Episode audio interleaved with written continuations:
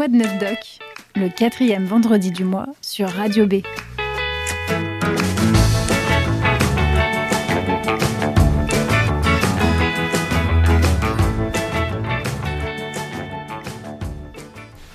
Bonjour à toutes et à tous, bienvenue dans Quad 9 Doc, la chronique qui explore avec vous le monde médical. Avec moi, le docteur Étienne Meyer, notre médecin infiltré. Bonjour. Bonjour.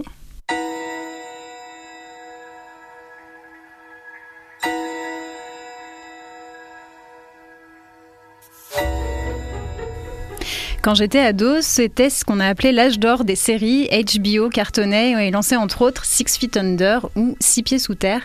L'histoire des Fincher, une famille euh, de croque-morts à Los Angeles.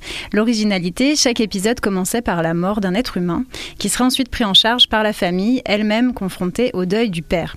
Cette série a révolutionné le monde des séries, mais c'est pas le propos de notre émission. Elle a surtout révolutionné la façon de penser le deuil et la mort des millions de personnes qui l'ont regardée. Des études sociologiques des spectateurs ont révélé qu'elle a eu un impact sur leur vie et leur rapport à la mort. Quelques années plus tard, pour mes études, on m'a demandé de lire ce livre, Essai sur l'histoire de la mort en Occident, de Philippe Ariès. C'était l'été de la canicule 2003. Coïncidence. J'ai pas lâché ce livre, je l'ai même emmené à la piscine, c'est dire. Vous voyez où je veux en venir? À notre thème du jour, la mort. Enfin, aujourd'hui, on entend souvent l'expression la fin de vie. Hélène, qui maintenait Juliette dans ses bras, l'a aidée à reprendre sa position de gisante. Elle s'est laissée faire. Ce sursaut l'avait épuisée. Elle semblait moins calmée qu'éloignée, hors d'atteinte. Nous sommes restés un moment tous les quatre à son chevet. L'infirmière, ensuite, nous a dit que dans l'après-midi, quand elle pouvait encore parler, elle avait demandé à voir ses filles, mais seulement après la fête de leur école qui devait avoir lieu le lendemain matin. Les médecins pensaient pouvoir la maintenir jusque-là. On ferait en sorte cette nuit qu'elle puisse se reposer.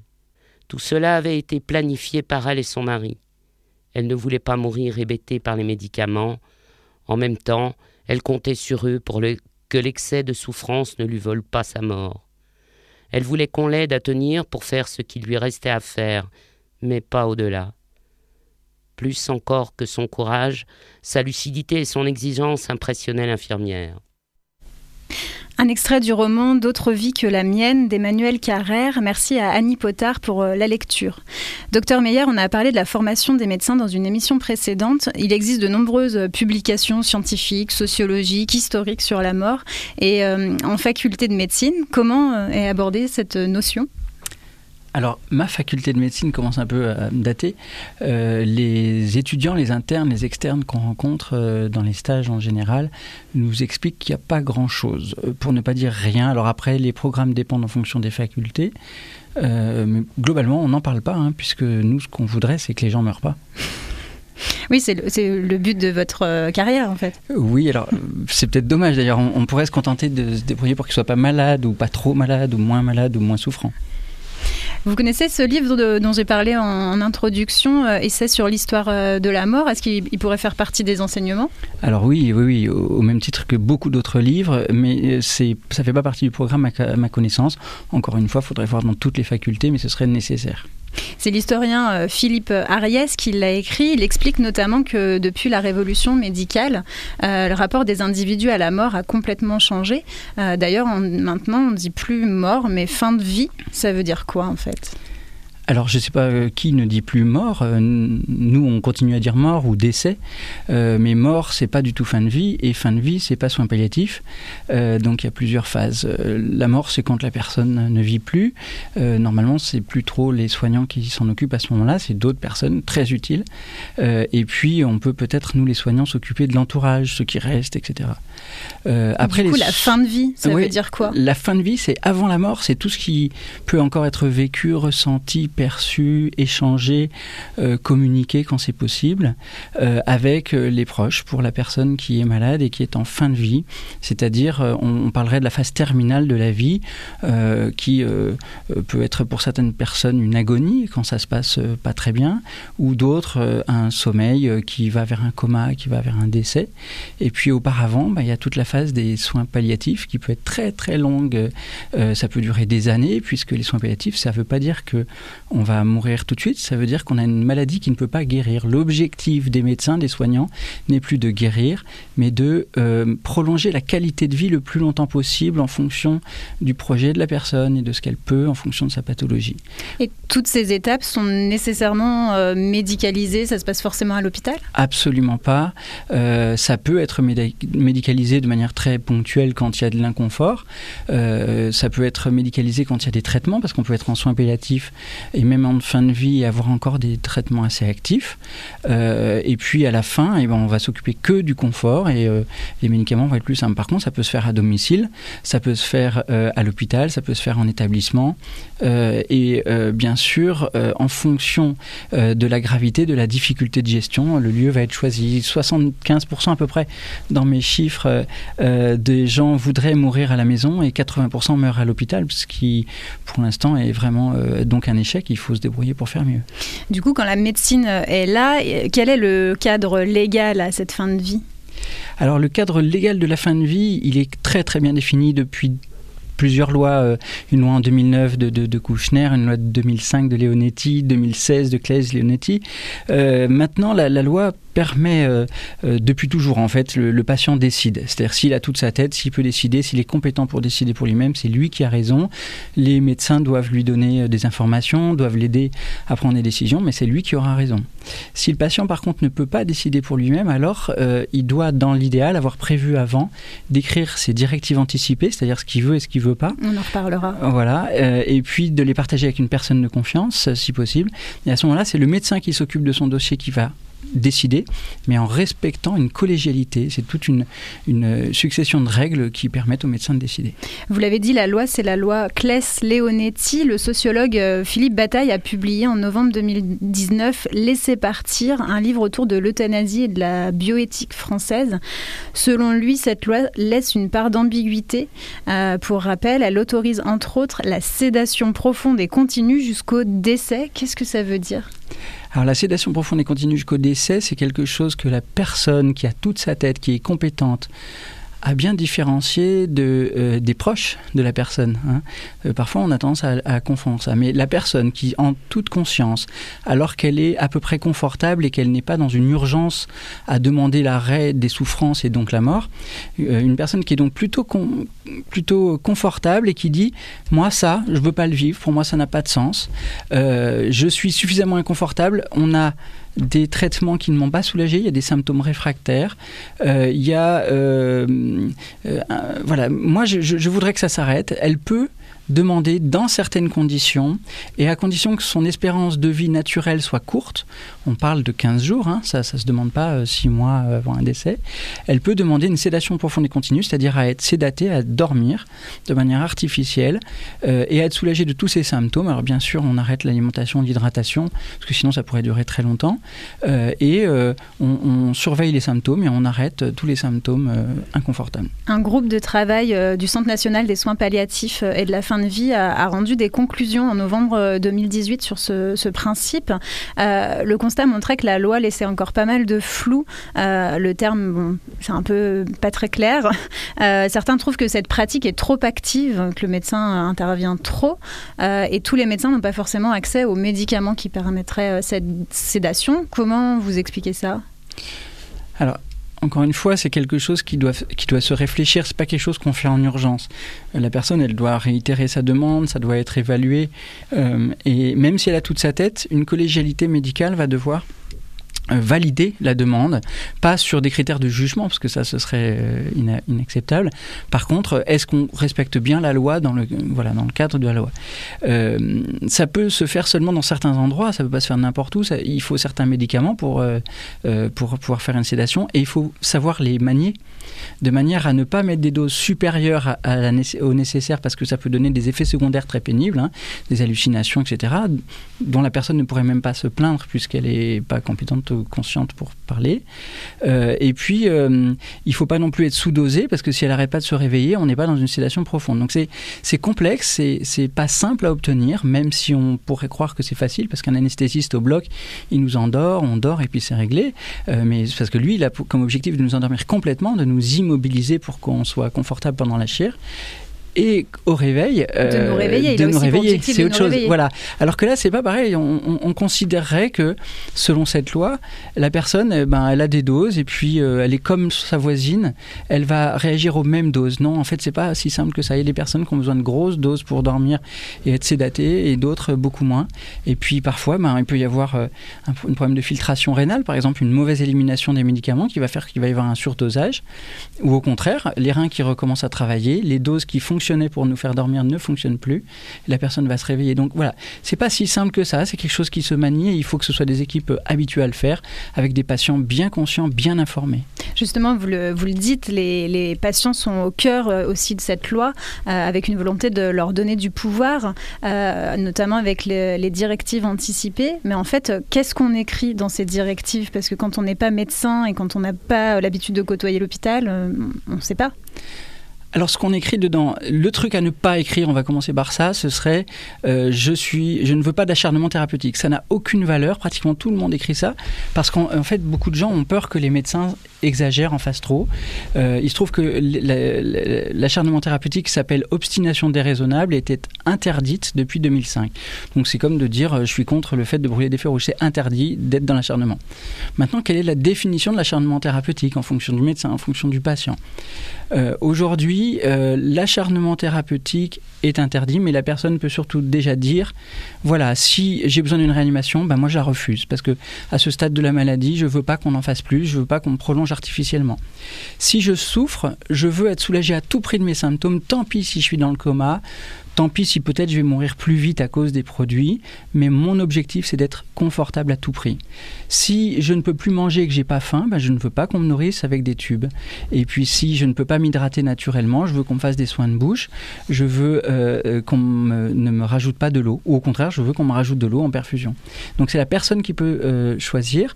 Elle peut être aidée pour la rédaction, soit par des livrets, il en, existe un à Fleria euh, qui a été créé, euh, qui aide à la rédaction, et puis il en existe aussi dans, à la Sécu, il en existe dans des associations, y compris pour le, le, le, pro-euthanasie, euh, qui sont des documents qui peuvent aider. Après, on peut se faire aussi accompagner par des équipes mobiles de soins palliatifs qui peuvent aider à rédiger. On a, il y a des patients qui se présentent à l'hôpital et, et qui euh, demandent de l'aide pour ça.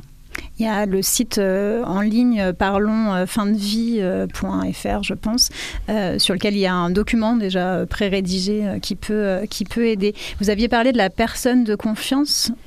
qui est-ce Qu'est-ce que c'est que ça? La personne de confiance est nommée par le patient malade, ou même avant d'être malade, on pourrait tous nommer une personne de confiance, qui ne va jamais être la personne qui décidera pour nous, mais qui sera la personne qui va porter notre témoignage le jour où on ne pourra pas le défendre nous-mêmes.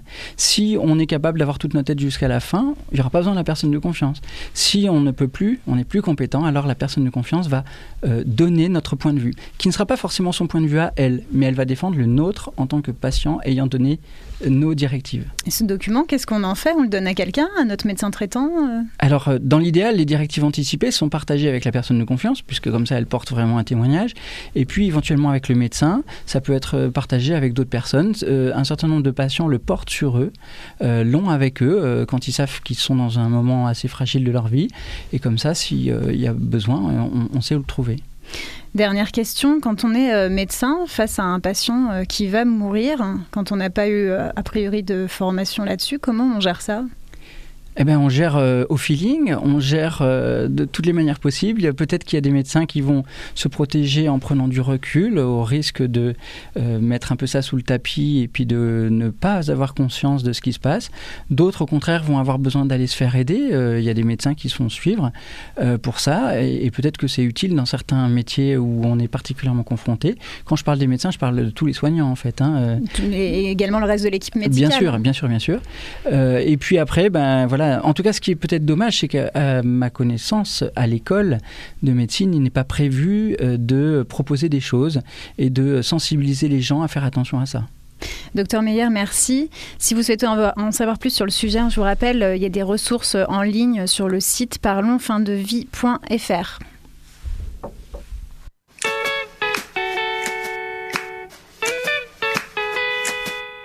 Quoi de neuf, Doc? Le quatrième vendredi du mois sur Radio B. Vous êtes toujours dans Quad 9 Doc, l'émission qui répond à toutes vos questions sur le monde médical. Je suis accompagnée du docteur Meyer. Cette émission se veut interactive et nous vous proposons donc de nous envoyer vos questions ou nous appeler directement au 04 69 19 55 27. Le docteur Meyer se chargera de vous répondre dans cette rubrique. Je le rappelle, l'objectif n'est pas de délivrer un diagnostic. Bonjour, je m'appelle Annette et ma question c'est euh, prend-on un risque à consommer des médicaments périmés et sont-ils toujours efficaces? Oui, alors euh, il est possible de prendre un risque en consommant certains médicaments périmés. Je pense qu'il euh, tout dépend du degré d'urgence, tout dépend pourquoi on le prend, tout dépend si ça évite de courir à 3 heures du matin pour quelque chose de très inconfortable. Globalement, les dates de péremption sont quand même un peu comme pour beaucoup de médicaments euh, en fonction de. Enfin, c'est fait pour la vente. Après, si on le consomme un peu en décalé, euh, c'est la plupart du temps possible.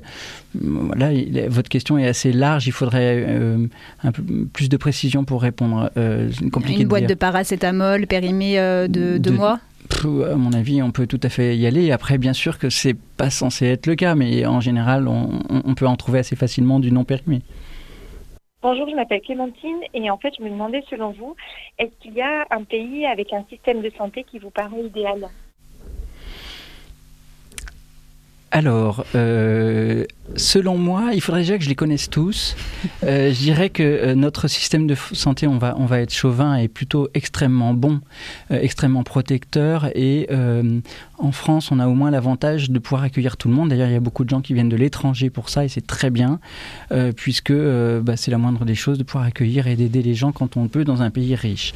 Maintenant, il y a peut-être d'autres systèmes de santé où on a un peu plus facilement accès à certaines choses, mais j'en suis pas sûr. Je crois qu'en France, on est quand même dans les, euh, dans les meilleurs. Hein. Euh, euh, certains pays, il faut, si vous n'avez pas d'argent, vous pouvez mourir d'un cancer qui se guérit, alors que chez nous, c'est quand même, à ma connaissance, extrêmement rare. Quelqu'un qui vit dans la rue, à condition d'être trouvé à temps, sera aidé au maximum, il aura la totalité des médicaments à sa portée, il ira en réanimation s'il a besoin, etc.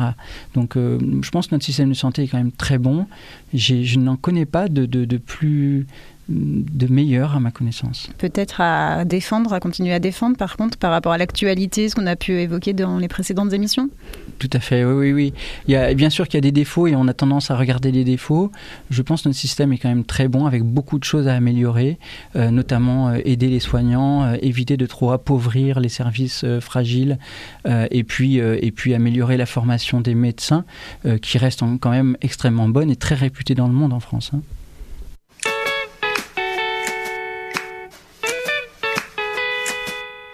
De neuf doc Le quatrième vendredi du mois sur Radio B. Docteur Meyer, le mois prochain, on abordera une thématique qui nous concerne tous, la douleur. La douleur. Je pourrais être paresseux et vous proposer de lire l'ouvrage que nous avons évoqué euh, lors de la dernière émission. Mais bon, pour une fois, je vais nous lancer une fleur. Un médecin paresseux, il faut reconnaître que c'est assez rare. La douleur, mais quelle douleur en fait euh, La douleur que quand le tournevis casse et que mon doigt reste coincé dans le compteur électrique La douleur qui va passer après quelques secondes ou minutes ou heures ou celle qui est présente depuis des années euh, celle qui survient le jour de mon mariage ou le jour de mon divorce, celle qui est accolée au mot arthrose ou au mot cancer, euh, la douleur de celle qui a déjà connu une colique néphrétique ou un accouchement, qui sont des douleurs extrêmement intenses, ou celle du footballeur qui cherche à obtenir un coup franc, la pulpite qui ne vient que quand je suis fatigué ou celle qui apparaît lorsque mon patron me parle mal, la douleur de mon deuil, la totale peigne des anglo-saxons qui rassemblent la douleur physique et la douleur morale, celle de l'adulte qui a mis tant de temps pour être prise en charge malgré tous les moyens à la disposition des médecins, celle de l'enfant qui a mis encore plus de temps à être entendu, car les médecins apprenaient à l'école à être beaucoup plus méfiants des effets secondaires des morphiniques que de la douleur de leurs petits patients. Nous ne pourrions dire tout ce qu'il y a à dire. Sur cette question de la douleur, il y a euh, justement euh, des dogmes à déconstruire. Oui, pour commencer, il est passé le temps où les médecins étaient formés à laisser la douleur pour ne pas cacher la maladie. C'est dans cette optique-là que l'infirmière d'accueil des urgences de notre hôpital, Fléria, soulage le patient avant même de commencer le bilan. Poursuivons avec la peur de la morphine, l'intolérance et l'allergie aux opiacés. Malgré sa réputation, la morphine est un médicament sûr, puissant, à condition de trouver la plus petite dose efficace quitte à monter ensuite progressivement jusqu'à de grosses doses nécessaires pour soulager. Le produit est sûr, le prescripteur peut être dangereux parfois. L'histoire de l'oxycodone aux USA est un bel exemple de mauvaise utilisation des produits. Je me rappelle même d'une dame qui allait chercher son pain à vélo avec une pompe à morphine à sa ceinture, contenant euh, des doses jusqu'à 200 fois supérieures à la dose de base. Et puis bon, j'ai rencontré euh, tant de gens qui pensaient être intolérants ou allergiques à la morphine suite à une anesthésie un peu trop dosée, ce qui est normal, les anesthésistes doivent faire en sorte que le patient soit confortable même quand le chirurgien officie. Imaginez ce que peut vivre une personne qui pense être allergique à la morphine alors qu'on lui annonce une, maladie qui va lui provoquer de terribles douleurs. Euh, et par exemple, quand on lui annonce un cancer, il est nécessaire de la rassurer en urgence, nous saurons la soulager, nous avons les moyens pour le faire. Et puis pour finir, il peut être utile de rappeler que notre corps a su, au cours de l'évolution, éliminer tous les superflus. Si la douleur a été conservée, c'est qu'elle nous est utile et ne doit pas être mise sous le tapis par une automédication durable. J'ai mal, je dois chercher la cause de cet inconfort.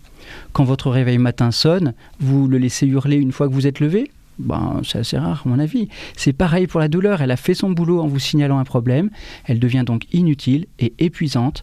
Vous avez le droit d'être aidé pour l'éteindre, et continuer à profiter de la vie. Docteur Meyer, merci. Merci à Thomas pour la réalisation de cette émission. On se retrouve le mois prochain. Nous parlerons donc de la douleur avec l'interview exclusive de Martin Vinclair. Vous pouvez nous adresser vos questions au 04 69 19 55 27 ou par email contact radio-b.fr. Docteur Étienne Meyer, on se retrouve dans un mois. À bientôt. À bientôt.